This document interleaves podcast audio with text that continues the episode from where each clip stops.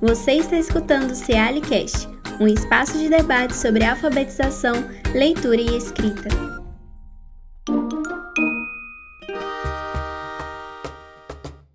Oi, gente, tudo bem? Que bom estar aqui com vocês mais uma vez. Eu sou Thelma Borges, professora da Faculdade de Educação e integrante do CEAL. E hoje, gente, eu tô aqui com uma pessoa muito, muito legal, com quem eu tenho alegria de conversar sobre uma temática que nos aproxima muito, que é sobre diversidade étnico-racial na educação. É uma pessoa muito bacana, muito querida, que é a Mara Evaristo, que faz um trabalho incrível à frente da gerência das relações étnico-raciais da Prefeitura de Belo Horizonte. Então, eu gostaria, Mara, que você se apresentasse, seja muito bem-vinda Queria que você comentasse para mim um pouco, né, sobre quem é você, sua trajetória profissional, especialmente o seu trabalho realizado na Rede Municipal de Ensino de Belo Horizonte, tá? Então, como tem sido o trabalho com a diversidade étnico-racial na prefeitura após a implantação da Lei 10.639, né? Que medidas foram tomadas, que projetos foram implantados, como tem sido a execução desse trabalho aí à frente dessa gerência das relações étnico-raciais. Olá, ouvintes. Primeiro eu quero agradecer esse carinhoso convite, Thelma. Para mim é um prazer muito grande estar aqui com vocês nesse espaço acadêmico. Minha trajetória é primeiro como professora né, da Rede Municipal de Educação e desde 2011 estou atuando na gestão. E essa é uma pauta que ela unifica, né? Antes da gente é, iniciar o programa, a gente já conversava como que nós estamos ah, é, próximos, né? Mesmo sem a gente se conhecer, a gente vai construindo afinidades a partir das escolhas que a gente faz, sejam escolhas profissionais ou escolhas também em relação das necessidades que a vida vai apresentando para a gente. Em 2011 eu tive a oportunidade feliz de estar tá entrando né, na, para o trabalho no núcleo das relações étnico-raciais e de gênero. Esse núcleo ele foi organizado dentro da secretaria em 2004 e ele teve uma existência conduzindo essas duas políticas até mais ou menos 2013. Em 2013, em função das demandas né, potentes que essas duas políticas trazem à, à questão da promoção da equidade é, étnico-racial e a equidade de gênero, esse núcleo se dividiu e passou a ser núcleo das relações étnico-raciais. Em 2017, né, essa política ganha uma força, ganha mais visibilidade dentro da agenda da prefeitura e se torna uma gerência das relações étnico-raciais. A minha trajetória profissional, ela o tempo todo ela vem magiando as construções que eu acreditava que eu defendia também no campo da política municipal de promoção da igualdade racial. E com relação né, à agenda da secretaria, da educação, foram muitas construções ao longo desses anos. Né? Acho que a gente vai dialogando sobre isso à medida que você também for me provocando. Tá certo, Mara. Então, que a gente percebe que Belo Horizonte então já tinha um movimento educacional anterior, né, à publicação da Lei 10.639 e depois a 11.648, né, de 2008. Então, quer dizer, a cidade ela se antecipa às questões legais né, a pessoas, a projetos, a um, uma vontade, um desejo né, de construir uma educação para as relações étnico-raciais. Mas a gente sabe que a força da lei produz um impacto, né? E eu queria então saber como que isso foi recebido né, é, é, pela, pela PBH e as comunidades escolares, né? Como que elas reagiram à, à edição da lei, que atitudes foram tomadas, né, para que os projetos de fato fossem executados, né, e discutissem a promoção, né, das relações étnico-raciais como um, um campo, né, educativo fundamental para se construir aí uma educação cidadã.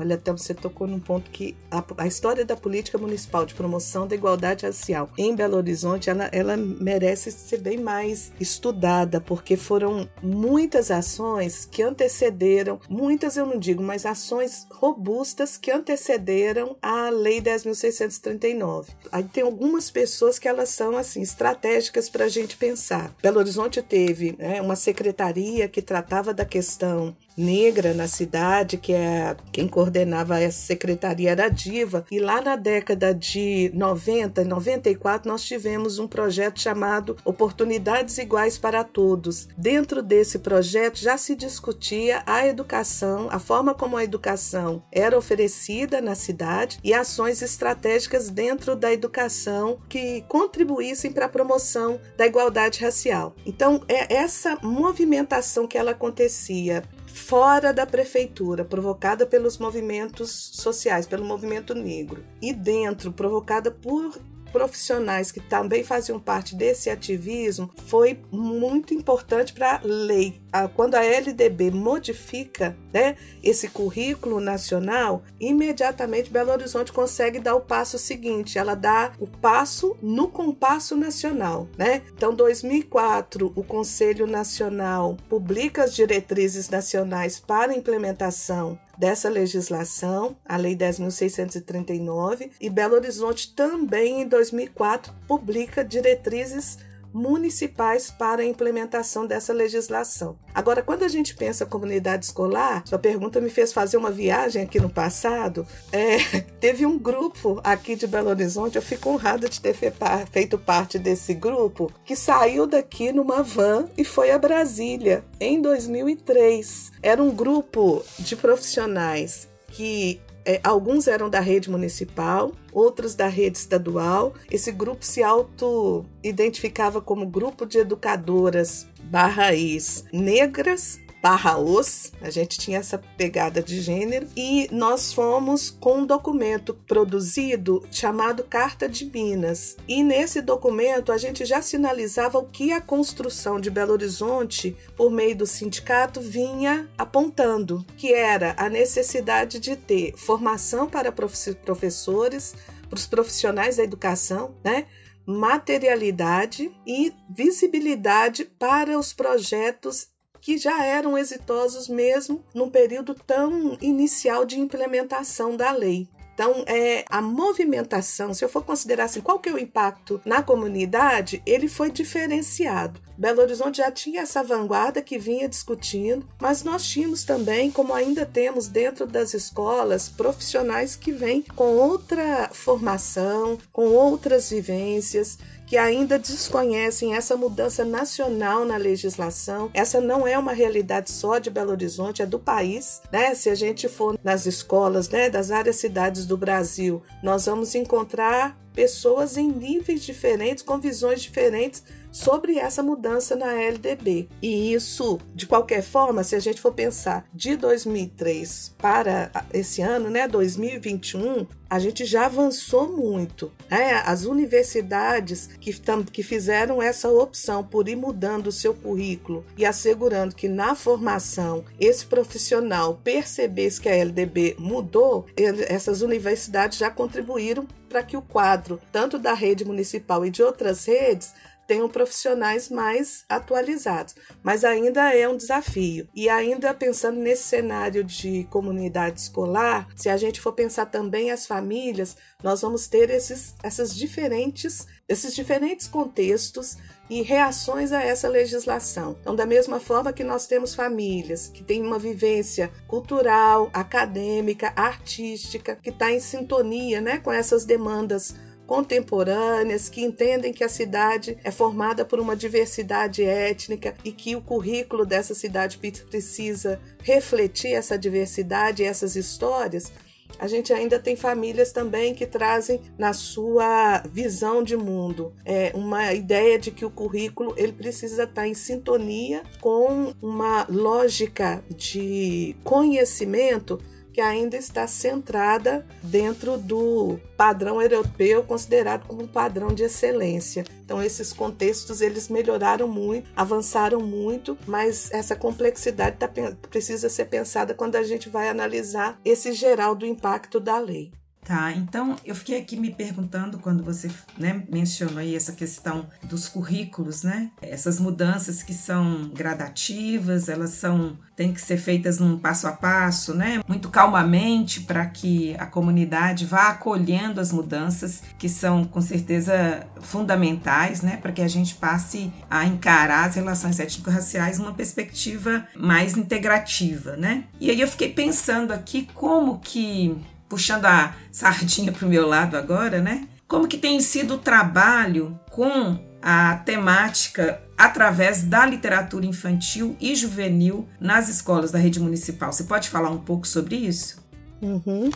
A literatura, a, a rede, ela tem uma, posso dizer que ela tem essa, uma cultura de abordagem das questões étnico-raciais por meio da literatura. Quando a gente faz uma, uma, um retrocede no tempo e vê assim as demandas que surgiram a partir da legislação. Um dos primeiros movimentos que a rede municipal fez foi em 2004 organizar uma seleção de livros, né, de obras literárias que tivessem é, como referencial ali a história da população africana, afro-brasileira indígena. Essa compra, né, ela passou a ser, ela virou uma política da secretaria e passou a ter uma frequência no processo de aquisição e foi chancelada como kit de literatura afro-brasileira. É, embora o, o, termo seja kit de literatura afro-brasileira, é, é, um nome fantasia porque esse kit ele incorporava literatura é, africana, literatura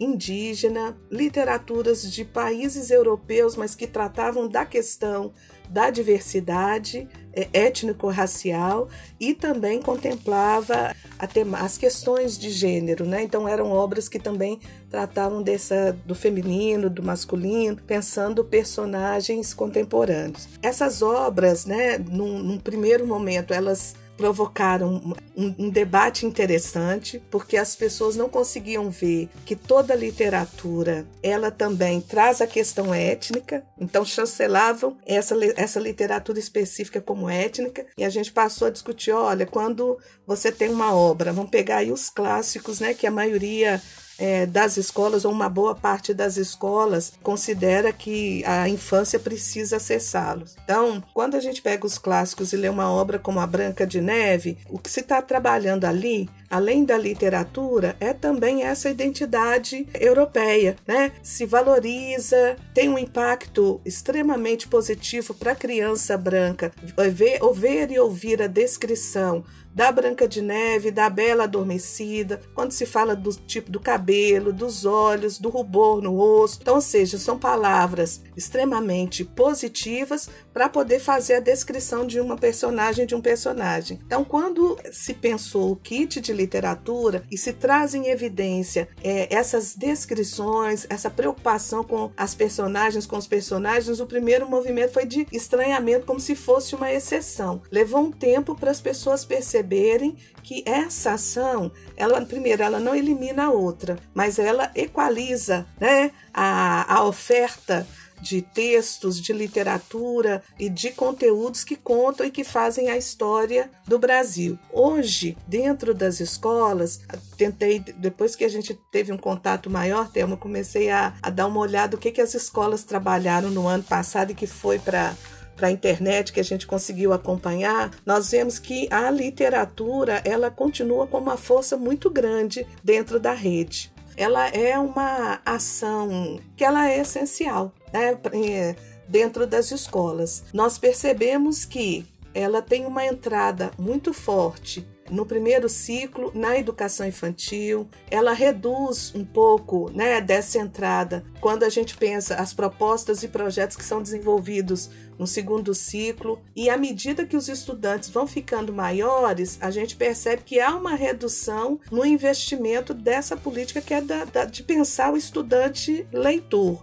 Né? Então a gente precisa pensar dinâmicas que possibilitem, por exemplo, o estudante da EJA acessar mais a literatura. Quando a gente faz um, se for um mapa, né, e perguntar para os professores e para as professoras da oferta de livros, do trabalho com literatura, nós vamos encontrar esse desnível, isso numa pesquisa não acadêmica, tá? Essa minha percepção é a partir de rodas de conversa e de análise assim, como que os projetos são desenhados e como é que eles apresentam que referencial bibliográfico é esse que vem. Então, o texto literário ele está muito mais presente no, na educação infantil e no primeiro ciclo. No segundo, no terceiro ciclo e principalmente na educação de jovens e adultos, a gente percebe que a estratégia, na maioria das vezes, quer dizer, eu percebi nessas rodas de conversa que eu pude acompanhar e nesses projetos que eu já tive a oportunidade de ler, é que no terceiro ciclo e educação de jovens e adultos, há um estímulo muito mais a leituras fragmentadas de livros, né? Então, ler um conto de um autor,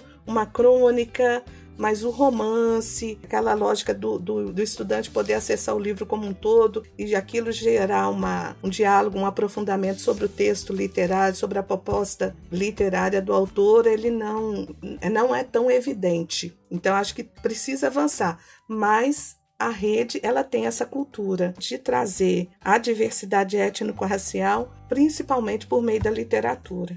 Mara, já que você falou aí dessa cultura, né, da PBH, no que diz respeito a, a usar a literatura como um meio, né, através do qual essas discussões vão sendo aproximadas dos estudantes, dos professores, enfim, da comunidade escolar. Eu fiquei pensando aqui nesses 18 anos, né, de implementação da lei. Claro que Belo Horizonte começou antes, como você fez aí um histórico importante para gente, mas assim é possível você fazer um, um breve balanço desses 18 anos pós implementação da lei 10.639, de como que a, o panorama é, mudou em Belo Horizonte, na rede municipal de educação, em relação à diversidade étnico-racial? A rede ela avançou, se for pensar do ponto de vista da gestão, no início havia que era necessário fazer um, um convencimento das direções de escola da importância, da necessidade de se trabalhar com a política de promoção da igualdade racial. A palavra sensibilidade aparecia na maioria dos projetos que eram elaborados, seja pela secretaria ou pelas academias direcionadas à secretaria, ou mesmo projetos que a escola ia desenvolver desenvolver. A palavra sensibilizar aparecia muito. Hoje há um reconhecimento que é papel da escola, da instituição educacional. Eu estou aqui trazendo também nossas creches conveniadas e a gente percebe que esse movimento aconteceu também com esse grupo. É, hoje há um reconhecimento pela gestão que faz parte, tanto do ponto de vista de normativas, isso está dado, e os profissionais né, que se colocam né, com essa disposição de atuar na gestão de uma instituição, seja ela escola ou creche, também já sabe que faz parte dessa responsabilidade de trabalhar com a política de promoção da igualdade racial. Está dado também para os profissionais da educação. O nosso maior desafio tem sido como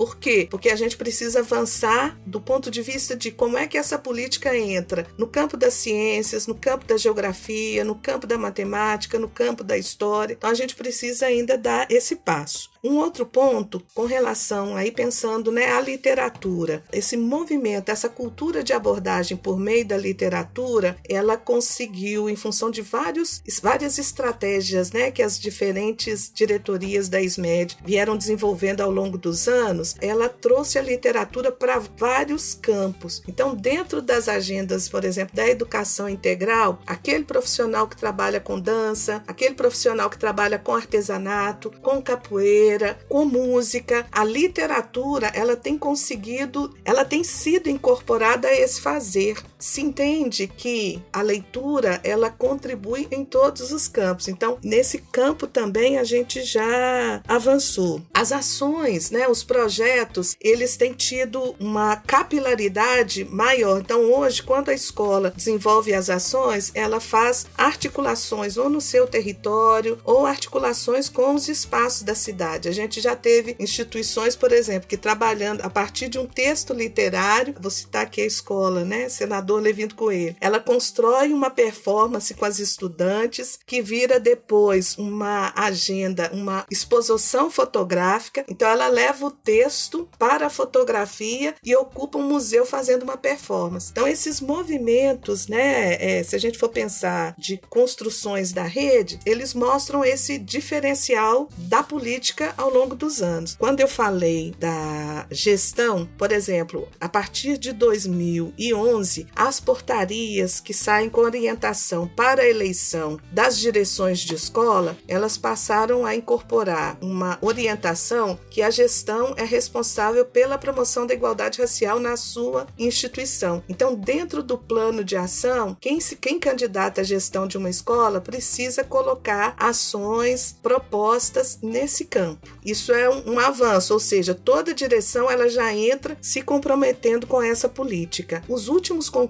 públicos que foram realizados pela prefeitura, né, Secretaria Municipal de Educação, além de destacar a LDB, destacou também as leis 10.639 e 11.645. Isso teve um impacto importante também porque o profissional concursado que chega à rede, ele já chega reconhecendo que essa política é uma prioridade dentro do trabalho educacional. Nós temos também uma articulação hoje com a Secretaria Municipal de Assistência Social, Segurança Alimentar e Cidadania. É ela que orienta, né, por meio da Diretoria de Promoção da Igualdade Racial da Prefeitura, ela orienta a implementação dessa política na cidade. E o Conselho Municipal de Promoção da Igualdade Racial, ele está orientado ou ele está vinculado a essa secretaria. Em 2009, foi publicado o Plano Municipal de Promoção da Igualdade Racial. Foi a primeira vez que um plano, que eu tenho notícias de um plano publicado na cidade que coloca as responsabilidades das direções de escola. Isso também para mim é um avanço. A política, ela, ela é orientada pela secretaria, mas ela só vai se concretizar dentro da escola. E para ela se concretizar dentro da escola, é importantíssimo que a direção da escola assuma essa responsabilidade da condução dessa política nesse esse microcosmo né, de educação. Então, esses movimentos eles foram extremamente importantes para a política avançar. Um outro movimento, ainda pensando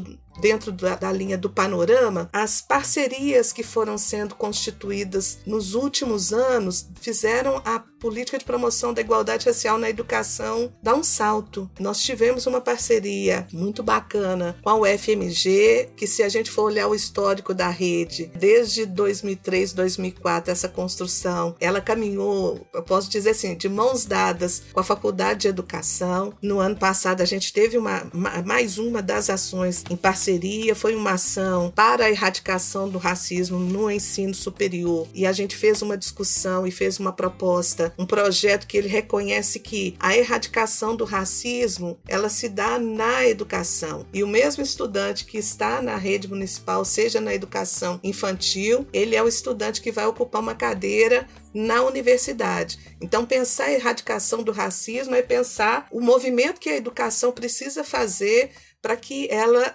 assegure que no seu processo educacional esse estudante vá compreendendo e reconhecendo o que, que é o racismo, de que forma que isso afeta a sua vida e ele consiga chegar à universidade com uma percepção mais real do mundo e dos desafios que estão colocados para ele, né, e para ela. Então essa essa articulação, eu mencionei o FMG, mas a gente também tem uma articulação com a UENG, com o Cefet que tem sido extremamente importante. Já houve, né, uma articulação com a Pontifícia Universidade Católica, todas elas extremamente importantes para a rede no, do ponto de vista de formação dos profissionais da educação. Com o movimento negro, não tem como pensar esse processo sem sem considerar que ao longo desses anos todos foi nosso grande parceiro, nos desafiando, apontando caminhos e ajudando na construção dessas políticas. Quando eu falo movimento negro, eu estou pensando tanto nos ativistas, quando eu estou pensando também nas organizações, nos quilombos, né, nas comunidades quilombolas, nas comunidades tradicionais que vêm nos ajudando nessa construção. E nos últimos anos, uma parceria que ela foi ganhando força, uma parceria que veio ganhando força e que tem sido sido riquíssima para a gente são as parcerias com os espaços museológicos, os espaços culturais e artísticos da cidade. A gente criou uma agenda chamada Percurso Território Negro e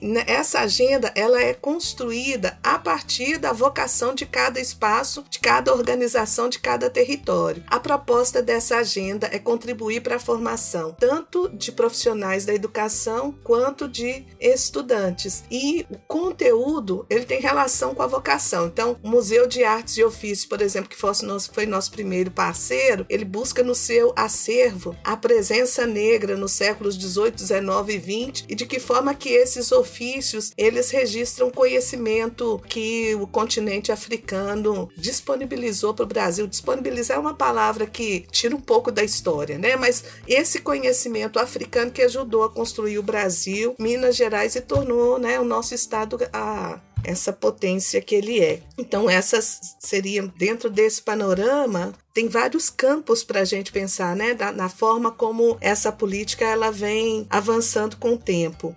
Mara, muito boa esse, bom esse panorama que você deu aí. Como nosso tempo está esgotando-se, eu queria só destacar um, um, aspecto, né, que é o da parceria. Então, trabalhar de mãos dadas, seguir juntos, essa possibilidade de poder contar com o outro, ela é fundamental, eu acredito, para o trabalho que vem sendo realizado na prefeitura e, obviamente, também o trabalho que vem sendo realizado em outras instituições, como, por exemplo, né, essas que você mencionou. Então, é, eu creio que cada vez mais a gente tem que chamar para essa parceria né, e estar disposto, aberto a esse diálogo para que a gente consiga de fato pensar, né, em Belo Horizonte uma cidade educadora, mas uma cidade educadora em todos os níveis, né? Não só no, na educação básica. Então, é muito bom poder ouvir, né, de você esse, essa história toda bonita que a prefeitura de Belo Horizonte vem vem construindo, né, em parceria, inclusive aí com a UFMG, especificamente com a Faculdade de Educação. Eu quero te agradecer o convite para estar tá aqui. Para mim é uma honra trazer essa construção que vem de muitas mãos. É uma gratidão ver toda essa construção que Belo Horizonte vem mantendo apesar dos tempos difíceis que estamos vivendo, tem sido extremamente importante, fortalecedor. Eu poderia dizer até que é um ar para a gente respirar né, que às vezes falta ar, é, saber que tem tantas pessoas envolvidas e se responsabilizando pela condução dessa política nos ajuda a respirar melhor. Este foi o Cealicast. Você pode nos escutar no Spotify e no YouTube. Se quiser, você pode enviar sugestões de temas e perguntas para o nosso e-mail cealicast.gmail.com.